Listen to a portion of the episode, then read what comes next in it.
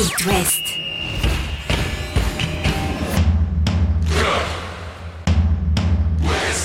Cop West. Chaque lundi et jeudi à 21h. Simon Rongoat, Catel Lagré. Bonsoir Catel Lagré. Bonsoir Simon Rengoat. Bon, c'est vrai que c'est le soir, mais euh, on va manger une petite tartine quand même. la tartine lorientaise, 6-2 Tu face sais, à l'AS 38 buts inscrits euh, ce week-end en Ligue 1, c'est un record depuis le début de la saison et c'est notamment grâce à nos mères. Grâce à, à ces 8 buts euh, au moustoir. Alors quand il y avait 2-0 pour Saint-Etienne, on va en Bon. reparler, mais on n'était pas sur ce créneau-là. Mais finalement, les choses se sont bien arrangées pour les Merlus. On va débriefer l'actu du Football Club de Lorient, bien sûr. Ce derby entre le Stade Brestois et le FC Nantes qui n'a pas vu de, de vainqueur. Et, et finalement, aucun des deux n'est satisfait. Il n'y a pas de bonne opération, il y a un point qui s'est envolé. Des petits soucis également euh, du côté des, des supporters, on en dira un mot. Euh, autre match nul, celui euh, des Scoïstes. Angers face à Lille, un but partout. Et puis la bonne opération du Stade Rennais qui s'impose à Reims Non sans frayeur. 3-2. Champagne pour le Stade Rennais. On écoutera Genesio nous en parler. Et puis on évoquera aussi l'Olympique de Marseille qui lâche rien après son succès face à Montpellier hier soir. Chaque lundi et jeudi à 21h. C'est Cop West sur It West. Et donc cette petite euh, tartine matinale, ou plutôt euh, c'était vendredi soir hein, en Ouais. l'occurrence, 6 buts à 2 avec un scénario incroyable qu'a-t-elle la SSE qui mène 2-0 après 22 minutes. hein. Ouais, et là on se dit, oula, on n'est pas bien dans un match euh, crucial pour le maintien face à un concurrent direct. On voyait déjà les Stéphanois revenir sur les Merlieux au classement. Bref, sauf que derrière, Lorient a pété 6 buts en 50 minutes. Et le plus important, c'est sans doute d'être revenu à hauteur euh, de cette équipe À la euh, mi-temps. stéphanoise juste avant la pause. C'est ça. Juste avant la pause, tu es à deux partout. Et là, tu te dis que les Stéphanois ont quand même pris un coup euh, derrière la tête. Alors, il y a d'abord le penalty provoqué par Mendes, converti par, par Mofi. Et ensuite, c'est la reprise de Koné sur un centre de Mendes. Excellent Mendes, euh, vendredi soir. Et là, effectivement, c'est presque déjà un exploit de, Avec de une défense recoller. stéphanoise sur ce but, encore une fois, à la ramasse. Oui, hein. certes, certes. Et ce qui s'est passé ensuite est dingue. Euh, Enzo Marque à l'heure de jeu. Trois minutes plus tard, Terem Mofi pour euh, le doubler. Et puis après, il y a l'expul- l'expulsion de, de Neyou côté stéphanois. Mofi en remet un à la 86e. Et Boigard euh, pour achever les Verts à la euh, 90e. C'est la deuxième fois seulement de leur histoire que les Bretons inscrivent six buts dans une rencontre. La dernière fois, c'était euh, face à Guingamp. C'était en octobre 2001. Tu t'imagines Ça fait un petit bail. Et c'est surtout au meilleur des moments, euh, un moment crucial face à un concurrent euh, au maintien.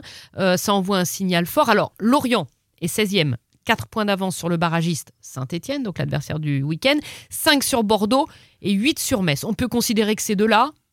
Bordeaux et Metz? Ouais, Ah non, Bordeaux est, entré, est revenu à un point de Saint-Etienne en battant Metz. ouais 5 points sur Lorient. Non, mais je veux dire par rapport à Lorient, je pense qu'il y a Ah, plus les qu'à Merlus ont pris leur distance, mais les, les Bordelais, du coup, ont, ont fait le même chemin. hein. Ils sont à la même distance que les Lorientais, puisqu'ils ont gagné contre Ouais. Metz. Attention à Bordeaux qui revient. Mais euh, ce- cet écart fait avec Saint-Etienne est, est hyper important. Je suis d'accord avec toi. Et puis un peu sur la différence de but qui peut compter aussi euh, à la fin. Puis surtout, moi je me dis, ça peut être un déclic. On va écouter euh, le coach Pellissier après cette rencontre. Mais, mais avant cela, un mot sur l'ambiance quand même. Parce que Mm.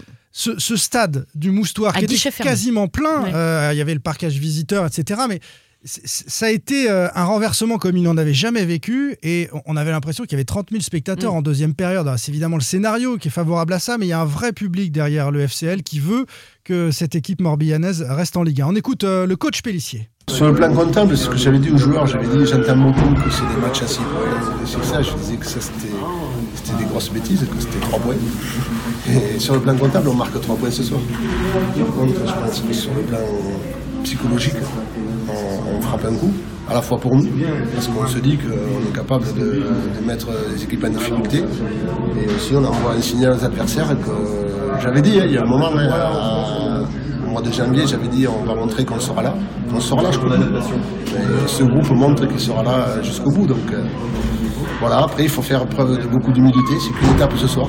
31 points, on se maintient pas. Il y a encore euh, des points à prendre sur d'autres matchs. Donc euh, voilà, on profite ce soir, mais, mais dès lundi, se remettre euh, la tête euh, à l'endroit pour, euh, pour aller prendre des points. Et il faudra aller prendre des points, notamment à Nice. hein. C'est dimanche à 13h le prochain rendez-vous sont pas au pour euh, top, les euh, les Niçois qui en ont pris trois hier. Euh, je disais peut-être un déclic offensivement. C'est-à-dire que les Lorientais, bien maintenant, savent euh, qu'ils ont un potentiel offensif. Et un doublé de Mofi, par exemple, c'est tout bénef, à mon avis, pour la fin de la saison. Alors, un doublé de Mofi et un doublé de Koné, Mm. euh, c'est ces deux joueurs-là qui font la différence. C'est marrant, ça a réveillé euh, Mofi, hein, l'arrivée de, de Mm. Koné, et euh, les buteurs, ça fonctionne avec la tête et ça fonctionne en, en série. Et c'est vrai que c'est de bon augure pour euh, cette bataille en ce qui concerne le, le maintien. Le Stade Brestois l'a quasiment décroché son maintien en faisant match nul face au FC Nantes, un but partout. Un scénario particulier avec des Canaries qui ont finalement largement dominé les, les débats en première période, marquant un, un but 100% centre de formation, hein, euh, avec un, un nouveau centre euh, bijou, un petit caviar signé du, du jeune Quentin Merlin pour Randall Colomani qui coupe au premier poteau. Les Nantais qui ont ensuite de nombreuses opportunités de, euh, d'aggraver euh, l'écart, notamment par Chirivella, notamment par Giroto, par Cyprien aussi, mais Nantes n'y arrive pas. Et à la Il y faveur, a un bon bisote dans le bus. un très, très Dans le bon le ouais. Bizot très fort sur ce Très match-là, qui fait la différence. Ouais. Et puis, à la faveur d'un temps fort brestois en deuxième période, les Canaries se font égaliser et ne parviennent pas à revenir. On entend côté supporter nantais euh, un penalty éventuellement oublié sur euh, Goebbels pour un bras euh, tiré euh, en deuxième mi-temps dans la surface de, de réparation. Mais globalement, le FC Nantes ne méritait euh, sans Mm. doute pas de revenir avec autre chose qu'un nul euh, de ce déplacement à Brest. C'est un nul qui n'arrange pas le stade brestois parce que ce point n'est pas suffisant pour valider définitivement Ouais, le il y maintien. a 39. On est à 39. Avec 41, c'était sûr. Donc il faudra faire le taf à Saint-Etienne samedi Mm. à 17h pour le stade brestois et, et définitivement marquer les choses. Et puis côté nantais, la course à l'Europe, la course à la sixième place. Et, à et- quatre et points, ça va être euh, compliqué. ouais, ça va être un petit peu compliqué. Euh, le maintien, c'est fait, mais maintenant l'Europe, ce sera un, un peu plus compliqué. Écoutons euh, le coach Comboiré après cette rencontre-là. Non, c'est pas à cause de l'interruption qu'on a, qu'on a perdu le fil. C'est surtout parce que donc euh, cette fin de première mi-temps ne me plaît pas parce que donc voilà, on a beaucoup subi, on a, on a bien sûr défendu, mais on a été euh, incapable de repartir de derrière, de ressortir des ballons propres et surtout de tenir les ballons. Donc euh, quand vous n'êtes pas capable de tenir les ballons un peu plus haut, ben, vous subissez donc les, assauts de l'adversaire. Donc on rentre à la mi-temps avec cet avantage euh, et on est un peu mieux en deuxième mi-temps, mais par contre les occasions, on n'a pas été capable de les mettre au fond. On a des balles de, de 2-0. Voilà, et dans une très belle avec le centre en retrait et, et Giroto face au gardien qui fait un énorme arrêt. Euh, on n'a pas été capable de marquer ce deuxième but et quand vous marquez pas le deuxième but, ben, vous êtes exposé. Et Brest est revenu au score voilà, en poussant. euh. Donc euh, voilà, là, il y a une déception parce que quand vous menez 1-0, euh, il faut être capable de, bah, de tuer le match. C'est ce qu'on n'a pas fait. Puis après, bah, tout le mérite aussi revient à, cette équipe de Brest qui a, cru jusqu'au bout, qui a joué crânement sa chance et puis qui a fait ce qu'il faut pour, euh, pour égaliser et puis tenir le score. Parce qu'en fin de match, on a aussi euh, quelques situations. Ce qu'il faut dire euh, côté euh, nantais, Catel, c'est que le top 10 est quasiment dans la poche parce que les Canaries sont à hauteur de Lyon avec Ouais. 46 points et que Montpellier, défait euh, à Marseille hier soir, est 5 points derrière. Et- Mm. Et, et finir dans le top 10, c'est inespéré quand on connaît euh, le verdict euh, à la dernière minute du dernier match de barrage de la saison dernière. Nantes qui euh, manquait à peu de, de descendre euh, en Ligue 2. Un mot sur les supporters. Euh, J'étais scandalisé devant mon, Mm. devant mon écran une nouvelle fois. Euh, que certains fumigènes de supporters nantais euh, soient arrivés jusqu'à la pelouse. Alors, a priori, ils ont rebondi, ils voulaient pas l'acheter sur la pelouse. Donc, Oui, arri- bien sûr. c'est arrivé en bord Ça- pelouse. J'ai j'ai ripé, chef. C'est arrivé en bord Ouais. pelouse. Enfin, voilà, les fumigènes, c'est une chose, et ensuite, on les pose en dessous, en bas de la tribune. C'est pas possible. En tout cas, on a, ça, ça oblige un joueur à venir shooter Alban Lafont. Les, les fumigènes, c'est pas possible. Et ensuite, Et, et puis ensuite, l'envahissement de terrain euh, des supporters brestois correspond euh, à, à ces supporters nantais qui ont déployé une bâche. Euh, une bâche, ce, ce sont ces affiches hein, que les supporters dé- déploient devant leur, leur tribune. C'est une bâche que les Nantais, a priori, auraient, auraient volé aux Brestois il y a quelques années. Et, et montrer une bâche comme ça, c'est créer la rivalité. Et donc, euh, à un moment, on n'est plus dans le match. Non, on, est sur euh, des supporters qui rentrent sur le terrain et qui interrompent Ouais. un match de foot. Mm. Et là, c'est juste n'importe quoi. Voilà, c'est ce qu'évoquait Antoine Combray quand il disait c'est pas à cause de ça qu'on est sorti du match.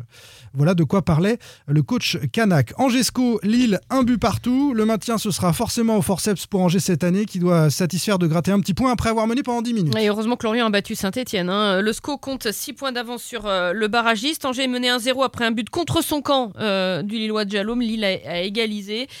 Dans l'ensemble, c'était pas un mauvais match des, des scoïstes. Bouffal a fait un bon match. Un bon Mandrea dans le but aussi. C'est sa deuxième, euh, son deuxième match hein, depuis Ouais. qu'il remplace Petkovic. Et franchement, ça, Il tient, ça, il ça tient, la, route. Ça Ouais. tient la route. Le SCO a, a perdu euh, Bauken et Pereira Lage, sortis sur blessure tous les deux. On va voir ce que ça donne cette semaine, savoir s'ils seront là pour le derby à Nantes ou pas. Nantes-Angers, c'est dimanche à 15h. Le Stade Rennais, c'est la bonne opération du week-end. C'est imposé à Reims 3 buts à 2. L'essentiel est fait hein, pour Rennes, qui enchaîne avec une précieuse victoire. On écoute le coach Genesio et on débriefe ensemble. D'abord, je retiens les- la victoire parce que c'était un match euh, important qui nous permet de valider euh, le point pris à Nice, puisqu'on fait 4 points euh, sur 6 euh, en deux déplacements, c'est toujours important. Donc ça c'est la, première chose. Euh, la deuxième chose, j'ai bien aimé notre faculté à, après une entame très difficile, notre faculté à se remettre dans le match grâce à notre jeu, grâce à ce qui fait notre force, à savoir la maîtrise technique et, les mouvements. j'ai bien aimé aussi qu'on soit capable de marquer trois buts face à une des meilleures défenses du championnat à domicile. Et ce que j'ai moins bien aimé, évidemment, vous vous en doutez bien, c'est notre fin de match, avec euh, peut-être un petit relâchement après le troisième but, euh, un manque de sérénité euh, à 3-1, alors qu'il n'y avait pas lieu de, s'affoler. Je pense qu'on a encore beaucoup de choses à apprendre, mais c'est normal, parce que je le dis souvent et on a tendance à l'oublier, on a un effectif malgré tout assez jeune encore, en termes d'expérience. Voilà, mais ce qui est important aussi, c'est qu'on s'est accroché. On a su défendre cette victoire avec ceux qui ont débuté le match, ceux qui sont rentrés en cours de jeu, et ça aussi c'est un point positif. Donc plus de positifs euh, à retenir. Évidemment, plus de positifs puisque Rennes s'est imposé 3-2, euh, mais quand même, pourquoi se faire peur comme ça? C'est ça, Genesio, il a dit avec des matchs comme ça, moi je perds 5 ans d'espérance de vie. Ah oui. c'est vrai, les Rennais... Tu mènes 3-1, t'es bien. Mais oui, même, tu mènes 3-0 à l'heure de jeu. Bon, t'en prends un, ok. Sur les 35 premières minutes, euh, tu souffres, t'arrives à marquer, tu tiens ton score, t'es tranquille. Et quand ils reviennent à 3-2, il reste 10 minutes, Mm. et là, Panique à bord. tu sais que t'es pas à l'abri d'une erreur, euh, d'un coup franc, d'un truc à, à la con, et de, et de te retrouver avec rien. Bon, euh, voilà. il y a- Rennes avait amélioré ça c'est sur les dernières sorties. Là, on a ressenti un petit peu encore de. Voilà. Mais Rennes a quand même vaincu, il en parle pas, Genesio, mais sa bête noire. Parce que Reims, c'est pire que Lille pour le stade rennais. Reims, première victoire depuis 9 matchs. Oui. Contre les Rémois, à Delaune et au Roison Park. C'est juste une catastrophe. On va retenir l'énorme Benjamin Bourigeau, quand même. Un doublé. Euh, il en est à 9 buts, 14 passes décisives. hein. C'est surtout qu'il délivre des caviars, le Non, garçon. C'est incroyable. Ouais. 18e but pour Terrier. Ça commence à compter quand même. Bourigeau, euh, tout le monde le donne partant. et bon, il lui reste un euh, an de contrat. Ouais, est-ce qu'il ne faut pas essayer de, de le convaincre Ah de- bah, de essayer, rester c'est pour sûr. faire grandir Mais Bah est-ce oui. qu'il va rester Bah, je sais bien c'est- que les discussions ont lieu, mais c'est voilà. autre chose. Euh, Rennes a 56 points après euh, 31, euh, ju- 31 journées. Euh, toujours troisième, puisque Marseille ne lâche pas les crampons et est allé Non, à gagner hier non mais soir. par contre, les deux équipes décramponnent Nice. Et Strasbourg, Voilà. un petit peu. Parce que Strasbourg est désormais à 4 points. Strasbourg ira Rennes dans 15 jours. Il est important ce match Bien sûr. à Strasbourg. Prochain match, match au sommet face à Monaco. Ce sera dès vendredi soir le match d'ouverture. Monaco 6e à 6 points du stade rennais. Il reste encore 7 matchs avec des confrontations. Donc je vous ai parlé de Monaco, il y aura Strasbourg, il y aura Marseille et Lille euh, dans la foulée. Ça va être passionnant, ça va être serré. Je veux croire que Rennes peut garder cette troisième place. Rennes-Monaco, euh, ce sera dès vendredi à 21h. Évidemment, on en reparlera dans, dans Cop West sur It West. Bonne soirée, Catel. Bonne soirée Et bonne tartine à tous. Retrouvez demain matin votre émission Cop West en replay sur itwest.com et sur l'application itwest. Cop West est votre émission. Prenez la parole et posez vos questions aux pros de la saison. Sur It West.